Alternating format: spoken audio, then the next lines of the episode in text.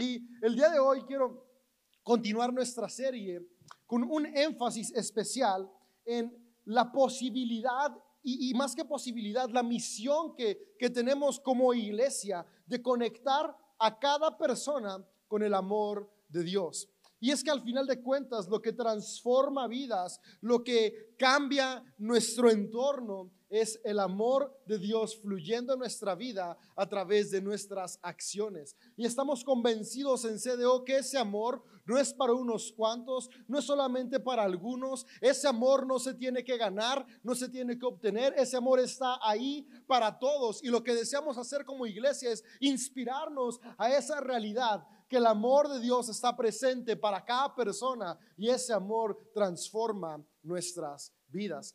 Y el día de hoy el, pasaje que quiero utilizar está en Marcos 2 y he titulado a este mensaje Rompiendo techos, creando puentes. Porque creo que la misión de la iglesia, tanto como individuos como organización, es que rompamos techos que están limitando a personas para poder conectar con Dios y que creemos puentes para que en cada aspecto de nuestras vidas quienes nos rodean puedan experimentar a Dios.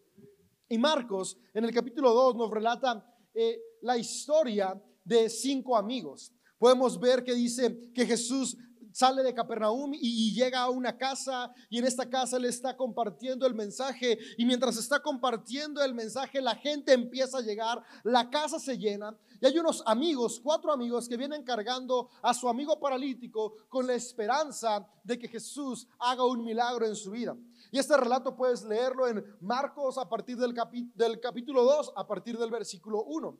Y podemos ver que cuando estos amigos llegan a donde Jesús está, no pueden entrar porque se encuentran, chocan, topan contra una gran multitud. Había muchas personas que no les permiten el acceso, pero ellos dicen esto no nos va a limitar.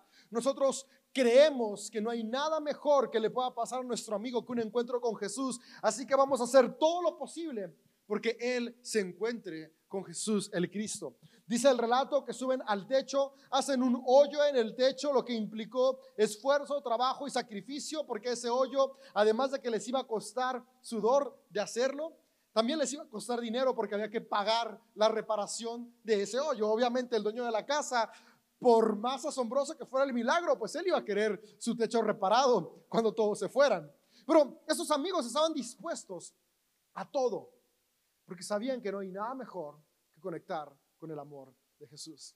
Dice que una vez que ellos hacen el hoyo, bajan a su amigo y cuando su amigo está frente a Jesús, Jesús voltea y les dice a ellos, su fe, la fe de ellos, le dice a las personas que están ahí, es decir, se está refiriendo a los cuatro amigos, va a hacer un milagro en esta persona. Y esta parte me encanta porque al final de cuentas nos recuerda que cada ser humano tenemos la capacidad de ser catalizadores de milagros. Dios actúa a través de nosotros. Dios nos hace la invitación continuamente a trabajar en colaboración con Él para que otros y otras personas experimenten su gracia y su amor y que juntos seamos parte de milagros sucediendo alrededor. Es asombroso como en otros relatos, los autores de los evangelios ponen en palabras de Jesús que Jesús se refiere a la fe directa de la persona que requiere el milagro. Pero en esta ocasión, Jesús no habla para nada de la fe del paralítico. Habla de la fe de los cuatro amigos del paralítico, porque como dije en el sermón pasado, fe no tiene tanto que ver con lo que espero que suceda mágicamente en el futuro. Fe tiene que ver con lo que espero que suceda de lo que ya hice en el pasado, lo que ya sembré, lo que ya hice, espero que dé un buen fruto, porque cuando sembramos con amor, siempre hay frutos llenos de amor. Y estos cuatro amigos sembraron en el pasado para que su amigo estuviera frente a Jesús. Y Jesús dice, esa fidelidad de ustedes, que los llevó a mover todo lo necesario para que estuviera frente a mí, es la razón del milagro. Y lo que me asombra es que el milagro que vemos no es el que todos esperaríamos al momento. Todos esperaríamos que lo primero que hace Jesús cuando ve a este hombre es decirle, hey, levántate y anda. Pero el milagro que hace Jesús es decirle, tus pecados te son perdonados. Y los líderes religiosos se enojan, es como de, ¿qué es esta blasfemia? ¿Qué onda con este Jesús que piensa que puede perdonar pecados, eso solo Dios lo hace. Y es que lo que significaba perdonar pecados no era como de, ok, perdono que te robaste el cambio de las tortillas y, te perdono por haberle deseado el mal a X y a Z. No, o sea, en el contexto judío el perdón de los pecados significaba acceso al amor de Dios. Y para los líderes religiosos, no todas las personas tenían acceso al amor de Dios. Solamente algunos cuantos que habían seguido ciertos requisitos y se enojan y es Jesús, ¿cómo le das tu acceso a este hombre? Si nuestra tradición para empezar nos dice que por el hecho de ser lisiado no puede tener acceso al amor de Dios, ¿por qué? Hubo algún pecado en él o en su familia, etc, etc. Además, ¿sabías que no ha ido a llevar su sacrificio al templo? ¿Cómo le dices que está perdonado si ni siquiera se ha presentado ante el sacerdote para que le pueda decir que sí, ya está purificado? ¿Cómo te atreves a decirle que Él tiene acceso al amor de Dios si ni siquiera te has asegurado que cumple los más de 600 mandamientos que hemos ampliado y hecho como imposible básicamente para que la gente se acerque a Dios? El enojo de los líderes religiosos es que Jesús le está diciendo a alguien que ellos consideraban indigno del amor de Dios, hey, tú eres alguien a quien Dios ama, Dios está contigo. Y ese es el milagro que Dios desea hacer en cada persona. Que cada uno de nosotros podamos llegar a esa conciencia de que somos amados por Dios, porque no se trata de qué he hecho, no se trata de qué voy a hacer para ganármelo, se trata de quién Dios es y Él es amor y a todos nos ama y es el amor el que nos transforma. Y por eso me encanta la narrativa del autor de este Evangelio, porque una vez que este hombre es consciente de que no hay nada que lo separa del amor de Dios. Así en su condición Dios lo ama. Es que después Jesús dice, ok, ahora sí, toma, levántate, toma tu camilla y anda. Y el hombre se levanta. Y es que lo que trae milagros a nuestra vida es el amor. Cuando entendemos que hay amor en nosotros y actuamos con amor a nuestro alrededor, milagros suceden. Y yo creo que la misión de la iglesia tanto los individuos como la organización, es justamente esta, conectar a cada persona con el amor de Jesús, con el amor de Dios a través del Cristo. Y este amor es el que produce los milagros de transformación que tanto necesitamos cada uno y cada una de nosotras y nosotros. Pero todo comienza con experimentar y abrazar el amor de Dios. Y eso me gusta mucho porque el evangelista nos está mostrando no solamente el corazón de Jesús, que nos recuerda que todos somos amados, sino que nos está mostrando cómo podemos ser socios con Jesús para que las personas conecten con ese amor. Porque al final de cuentas, el amor de Dios está ahí.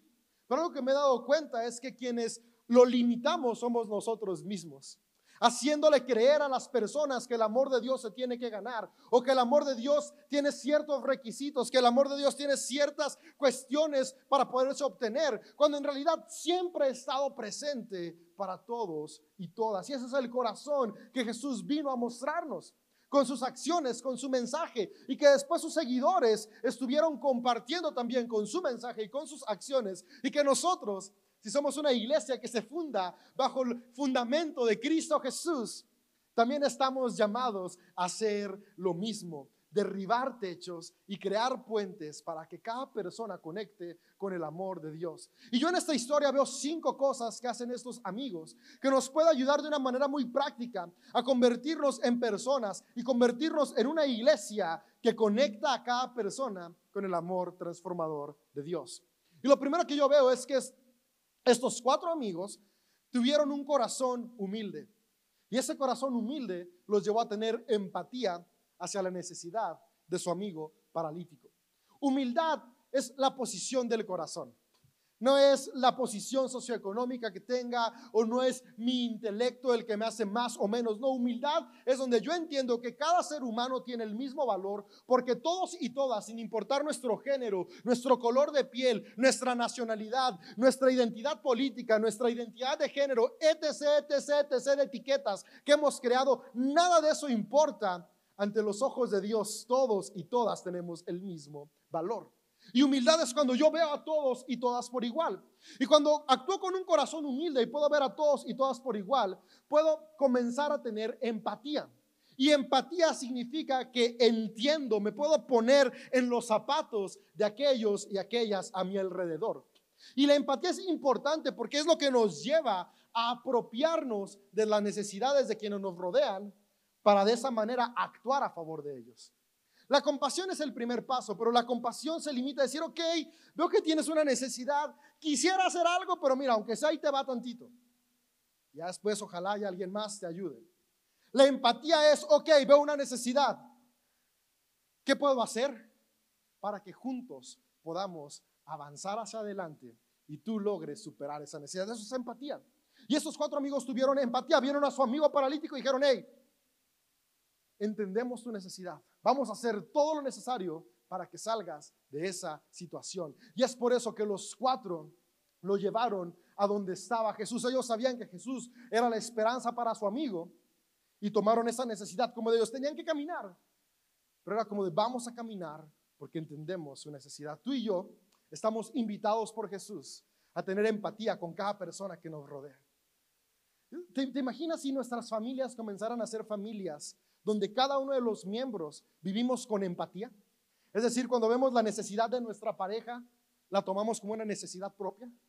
Cuando vemos necesidad de nuestros hijos, lo vemos como una necesidad propia. Cuando vemos necesidad de nuestros padres, hermanos, lo vemos como una necesidad propia. Actuamos de manera diferente cuando es mía la necesidad. Y la invitación para comenzar a conectar el amor de Dios con quienes nos rodean es tener empatía. Yo creo que podemos ver milagros en familias si comenzamos a dar este paso de la empatía. Relaciones restauradas, yo creo que, que podemos comenzar a ver milagros en finanzas cuando comenzamos a actuar con empatía. Y, a trabajar y, a pagar y, a hacer las distintas áreas en las que estamos de una manera empática.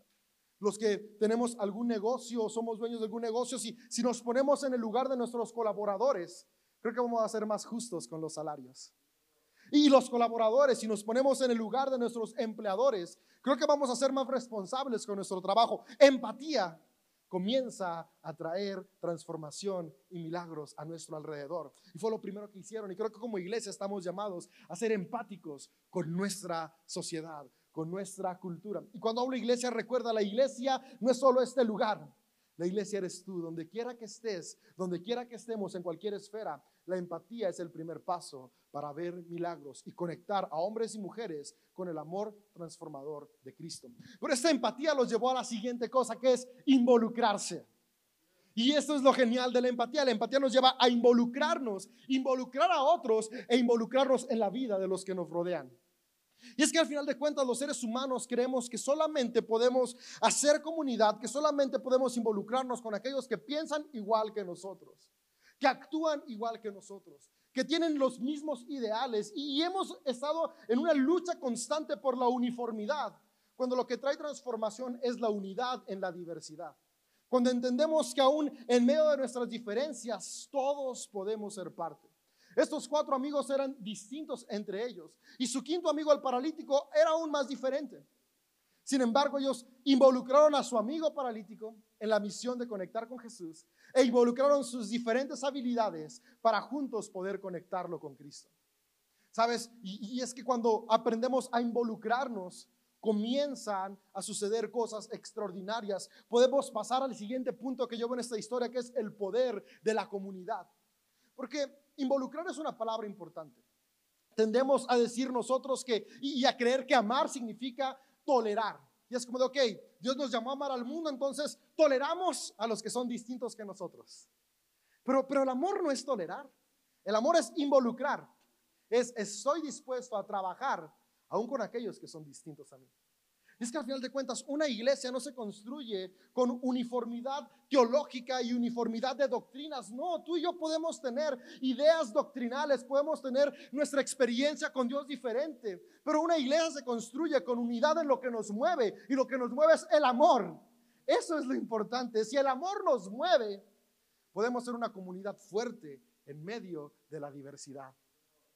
No necesito y por eso como iglesia eh, en campañas políticas nunca nos abanderamos por un partido, porque, porque no se trata de todos irle al mismo partido político, se trata de, por el partido que tú veas, lo que hagas lo hagas movido por amor. En, CDO por eso decimos, somos una iglesia para todos, porque literalmente es para todos. No importa el género de música que escuchas, la manera en la que te vistes, no importa eh, el estilo de vida, si eres fit o eres fat, no importa el tipo de, de ideologías que tengas, todos son bienvenidos. Porque no se trata de uniformidad, sino unidad en la diversidad. ¿Qué es lo que nos mueve? Es lo que va a traer transformación. Y ahí es donde viene el poder de la comunidad. Porque, sabes, comunidades diversas tienen un mayor alcance.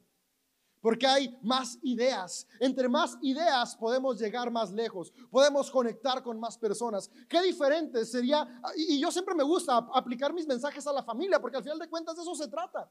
¿Para qué queremos ver milagros fuera de ella si no comenzamos a verla en nuestro núcleo más cercano?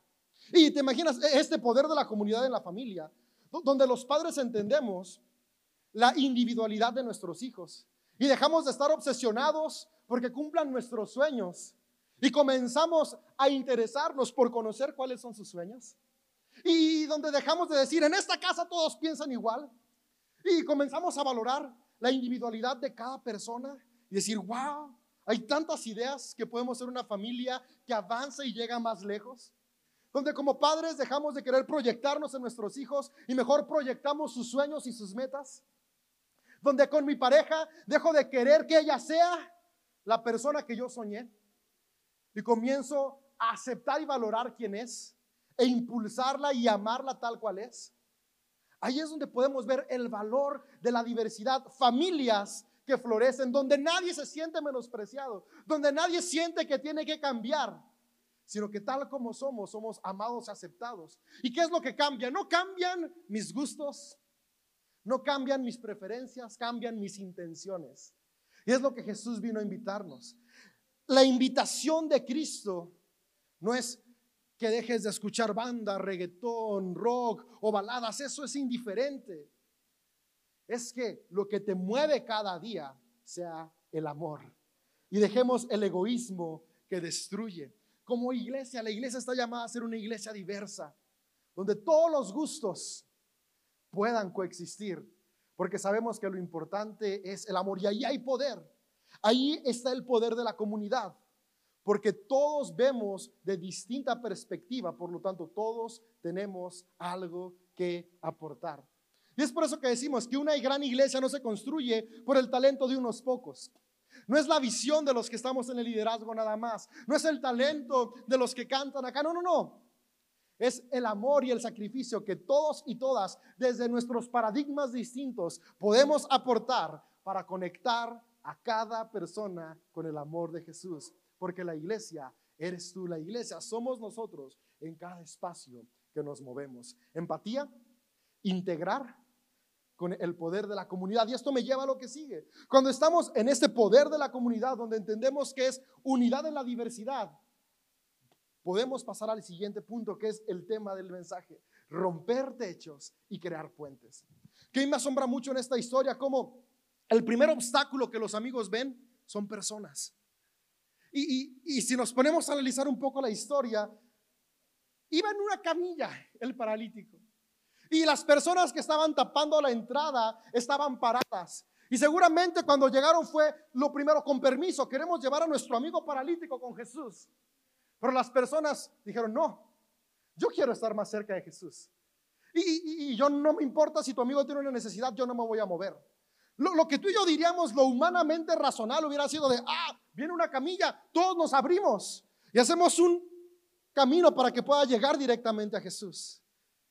Pero, pero, a veces nuestro egoísmo nos ciega y al creer que estamos más cerca de Dios, en realidad estamos poniendo un freno y un obstáculo para que otras personas se acerquen a Dios. Porque nuestro egoísmo nos lleva a crear paradigmas y dogmas que segregan a la gente. Y esto ha pasado por siempre. Siempre el ser humano cuando se llena de egoísmo crea reglas que terminan excluyendo a otros. Y por eso Jesús vino a recordarnos que no es excluir, es incluir. Y, los amigos no pueden pasar porque personas no dejan pasarlos. Y, y es triste como muchas veces nosotros segregamos a otros del amor de Dios por nuestros propios paradigmas y a nuestros gustos se los adjudicamos a Dios.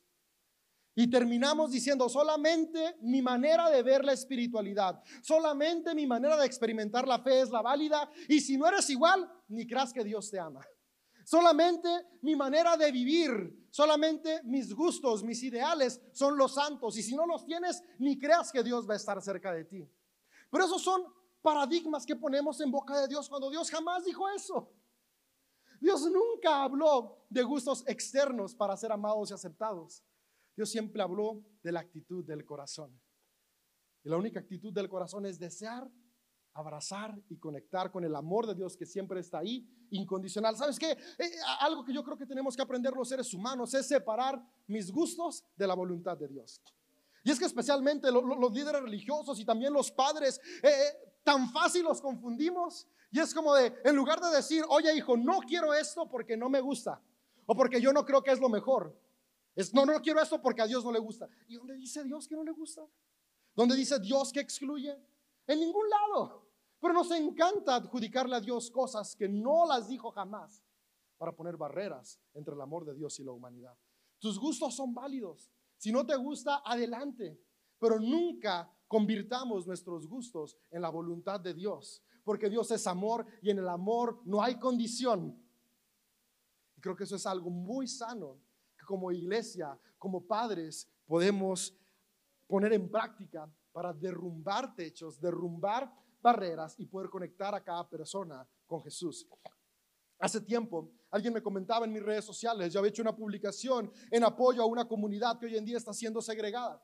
Y me decían, ok, tú como líder de CDO estás apoyando a esta comunidad, ¿significa que todos en CDO tenemos que apoyarla? Mi respuesta fue no.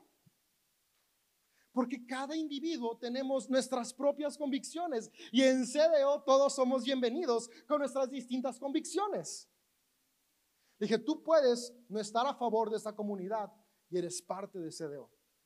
Lo que sí tú y yo no podemos hacer es decir, Dios no acepta a X o Y comunidad, porque en ningún lugar Dios lo rechaza. Y es donde comenzamos a derrumbar puentes, derrumbar nuestros prejuicios y dejar de estar estorbando nosotros y abriendo el camino para que cada persona, sin importar su raza, color, pasado, preferencias, pueda conectar con el amor de Jesús. Derrumbar techos para construir paredes. Y, yo veo los techos de esta manera, ¿no? El techo es una estructura que limita. Y creo que dogmas, doctrinas y distintos pensamientos humanos se han puesto como un techo en lugar de como una escalera. Yo no estoy en contra de las doctrinas, los dogmas, los sacramentos. De hecho, como líder religioso les veo un valor grandísimo. El problema es que desde ser una escalera terminamos haciendo un techo. Y un techo limita. y esas son herramientas para que te acerquen a Dios, no para que limiten a Dios. Y creo que como iglesia tenemos que romper el techo para que cada persona pueda acceder a Él y ver dogmas, doctrinas y sacramentos como herramientas, no como el fin. Es por eso que en CDO la comunión todos y todas pueden tomarla. Niños, adultos, jóvenes, si es tu primera vez con nosotros, puedes tomar la comunión porque la mesa del Señor está abierta para todos. Es un medio, no un fin. El sacramento, los dogmas, las doctrinas, los cursos, todo está para servir a las personas y no las personas servir a las estructuras. Eso es romper el techo, donde podemos decir Dios está para todos y para todas. Y es lo que Jesús vino a hacer. Entonces, yo quiero animarte, primero, a que dejemos de ser un obstáculo y analicemos qué juicios estoy poniendo sobre otras personas para creer que no pueden acercarse a Dios. Y recordar que tú y yo no estamos llamados para juzgar, estamos llamados para amar.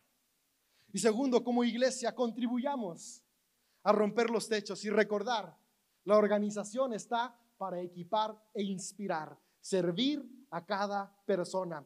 Todos y todas son bienvenidos, todas y todos pueden involucrarse. Yo sueño con una iglesia vibrante y diversa, donde todas las áreas tienen personas con distinto pensamiento, donde conservadores y progresistas podemos avanzar en la edificación de la iglesia, porque no se trata de mis ideales, se trata de qué mueve esos ideales. Y si conservadores y progresistas somos movidos por amor, podemos ser una iglesia unida que conecta a cada persona con Jesús. Y cierro con esto, crear puentes. Puentes crean milagros.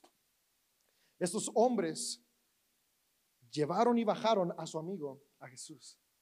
Y, y yo creo que tú y yo podemos comenzar a, en lugar de levantar paredes, crear puentes. En la época de Jesús, los líderes religiosos habían creado murallas para que nadie pudiera acercarse a Dios y fuera muy difícil acercarse a Dios. Y Jesús fue como, hey, no, no, no, ese no es el corazón de Dios. Y vino a derrumbarlas y crear puentes.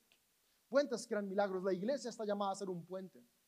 Y, yo quiero animarte a que cada día, cuando nos enfrentemos, cuando estemos conviviendo con personas diferentes, en lugar de comenzar a levantar barreras, cree distinto a mí, no, levante una barrera, mejor busca un puente para conectar con su creencia, aunque sea distinta. Eh, eh, ve, la sociedad de manera distinta a mí, no, no levanta una barrera, mejor crea un puente para ver cómo en nuestras diferencias podemos colaborar. Puentes, puentes, puentes. Eh, en México es un país donde la mayoría de personas estamos dentro de la tradición cristiana de una u otra forma. La mayoría de personas en México practican la espiritualidad cristiana del catolicismo. Y los protestantes a veces olvidamos que al final de cuentas, sin catolicismo no existiría protestantismo. Al final de cuentas, son distintas maneras de ir comprendiendo a Dios y, vamos levantando barreras solo porque somos distintos, sin darnos cuenta que siempre hemos sido una misma familia. Construir puentes, mejor si estudiamos la historia de nuestra iglesia, nos vamos dando cuenta cómo hay más puentes que nos unen que barreras que nos separen. Ah, como, como líder eclesial. De repente me da tristeza cuando conoces experiencias de familias que se dejan de hablar solo porque algunos decidieron nutrir su espiritualidad a través del protestantismo y otros a través del catolicismo. Y ponemos barreras y ya no se hablan y ya no van a las fiestas y es el bautismo del sobrino, pero no voy porque ya soy cristiano evangélico y, no voy a casa de mi abuelita porque tiene un montón de imágenes y, comenzamos a hacer barreras, separar familias, cuando Jesús vino a unirlas no a separarlas. Crear puentes es nuestra misión. ¿Qué tal si la siguiente vez que vas a casa de tu abuelita que tiene 20 crucifijos, en lugar de decirle, ¿por qué tienes esas cosas? No creas un puente y dices, wow, abuelita. E, e, eso que tienes ahí es la representación del amor de Dios. Qué increíble, ¿no? Que nos amó tanto que dio su vida por nosotros. Creamos puentes en lugar de levantar barreras. Y puedes decir, hey, eso no es bíblico, David, ¿cómo vamos a hacer eso? Pablo, el hombre que influenció más el pensamiento del Nuevo Testamento y de hecho muchas de las ideas, la mayoría de ideas que tenemos hoy los cristianos, en todas sus expresiones se las debemos a él. Y en los hechos está relatado en Hechos 19 una acción que hace Pablo. Digo, es Hechos 17. Me acordé porque aquí la tengo tatuada para que no se me olvide. Crear puentes. Y Pablo lo que hace, Pablo está en el aerópago que era el lugar donde se juntaban los filósofos y políticos en Atenas. Y este lugar estaba lleno de distintas imágenes de los dioses que ellos tenían. Todos los dioses ahí estaban. Y había un altar más, que era por si algún dios se nos pasó, ahí está el altar para el dios desconocido. Y cuando Pablo llega ahí, no comienza a decir, bola de idólatras, quiten todo eso, por eso Dios no los quiere. Él dice, hey, veo que son muy religiosos. Es decir, está diciendo, veo, que les interesa mucho la espiritualidad. Eso es bueno. De hecho, quiero hablarles de un altar que tienen ahí. El Dios de ese altar es el Dios que vengo a hablarles. Ese Dios desconocido, ese Dios que ustedes ya han estado adorando desde hace mucho tiempo, quiero presentárselos. Construyó un puente en lugar de levantar una barrera. Qué diferente podemos ser si nos convertimos en una iglesia que crea puentes y que rompe techos en lugar de levantar bardas. La siguiente vez que platiques con alguien que cree distinto a ti, crea un puente. Si tu familia profesa su espiritualidad diferente, no los juzgues, ámalos y busca puentes, porque al final lo más importante es lo que nos mueve. Y si lo que nos mueve es el amor, ahí está Dios. Y donde está Dios, hay milagros, hay libertad, hay nueva vida. Una iglesia que conecta a otros con el amor de Jesús. Y podrás decir, ay, ay, ay, y esta interpretación está muy bonita. Sí, me encanta que Marcos la puso con esa intención y después no la refuerza con el llamamiento de Mateo y con esto cierro. Porque justamente Jesús está hablando de esto. Estamos llamados a acercar a cada persona con Jesús tal como es. Y lo que Marcos nos sigue relatando es que Jesús después de salir de esta casa, después de sanar a este paralítico, va caminando hacia el lago de Galilea y se encuentra con Mateo o Leví, que es la misma persona, que estaba en su cubículo de cobrador de impuestos. Los cobradores de impuestos eran las personas que más oprimían y abusaban de sus compatriotas. De hecho, eran considerados de lo peor por su estilo de vida. Y Jesús llega y ve a Leví ahí en su espacio de trabajo y le dice, Leví, ven y sígueme, conviértete en mi mejor amigo. No le dice, Leví, cambia y después sígueme. Es Leví, así como estás, ven y sígueme. Porque el amor de Dios no es condicional, es incondicional.